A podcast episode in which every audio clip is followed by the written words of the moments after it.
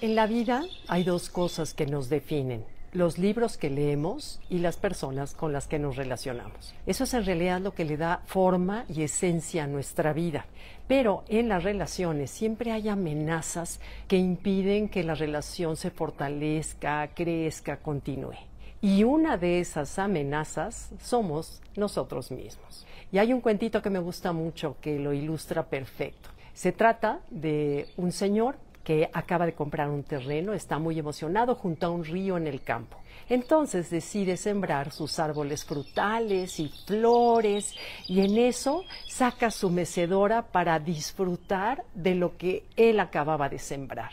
Cuando en eso ve a un niño con un perro persiguiendo una pelota que le pisan por completo todas sus flores. Entonces este señor, enojadísimo, decide levantar una pequeña barda alrededor de su terreno para impedir que otro niño cruce y le pise sus flores.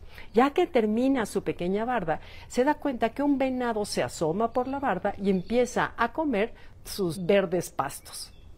Entonces, furioso, el señor decide levantar más la barda para impedir que el venado se asomara a comerse sus pastos. Cuando está terminando la barda, se da cuenta que una parvada de pájaros bajan a comerse las manzanas de los árboles que había sembrado. Así que decide, enojadísimo, techar por completo su terreno para que nada ni nadie moleste a sus bellos árboles y lindas flores. Cuando saca su mecedora de nuevo, se da cuenta del espacio oscuro, sin el ruido del agua, sin el trino de los pájaros, sin la alegría del niño persiguiendo la pelota, sin ver a los animales, se da cuenta de su soledad.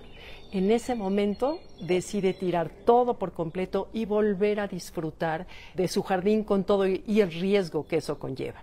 Este cuento representa un poco esa amenaza que nosotros sentimos a veces que tenemos.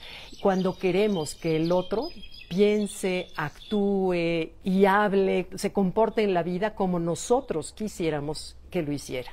Cuando eso es lo que más nos limita esa forma de pensar y lo que más enriquece nuestra vida es precisamente el tener otros puntos de vista, otras opiniones, otros intereses, porque enriquece nuestra vida. Entonces, bueno, nunca es tarde, creo que si en cinco años no solo queremos ser más viejos, necesitamos leer muchos libros y relacionarnos con todo tipo de personas, visiones, edades que nos enriquezcan nuestra vida. Porque como decía la Madre Teresa, en la vida lo más valioso no es lo que tenemos, sino a quienes tenemos. ¿Ok?